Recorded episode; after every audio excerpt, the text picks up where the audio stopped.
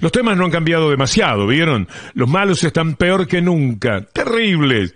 Y los que tenemos por buenos, un poco empujan, hacen cosas, dan pelea, eh, pero todavía falta domar el toro, tomarlo por las astas, revolcarlo en la arena, o por lo menos intentarlo, como ha hecho el poder real con nosotros. Las mafias económicas y las mediáticas actúan a cara descubierta. Los políticos que les sirven han inyectado todo lo que se parezca al pudor, a la vergüenza, han empeorado.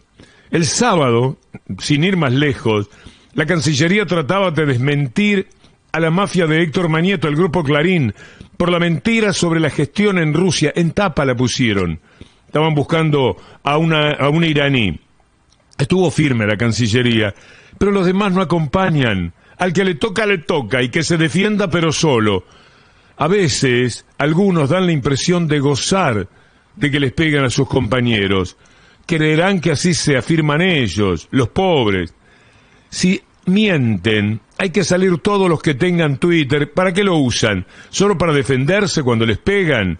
Hay que salir unánimemente, que fluya por las famosas redes sociales todo lo que hay que desmentir. Si lo hace uno solo no es lo mismo. La víctima sola es impotente.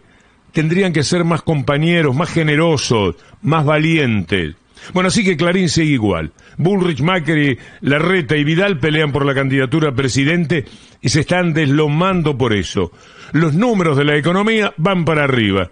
La malaria, en cambio, la de que no alcanza la plata y todo eso, no va a tener una salida rápida. Y después está la acechanza de los delincuentes del Fondo Monetario Internacional. La verdad es que para muchos de ustedes y para mí es casi casi la estación definitiva de este viaje, el asunto con el acuerdo. Si el acuerdo no es a favor del país, pero claramente a favor de la Argentina, estamos perdidos.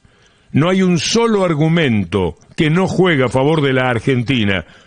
Y enseguida vamos a estar hablando del accionar del Fondo Monetario Internacional. Pero antes permítanme, buen día Lourdes Suazo.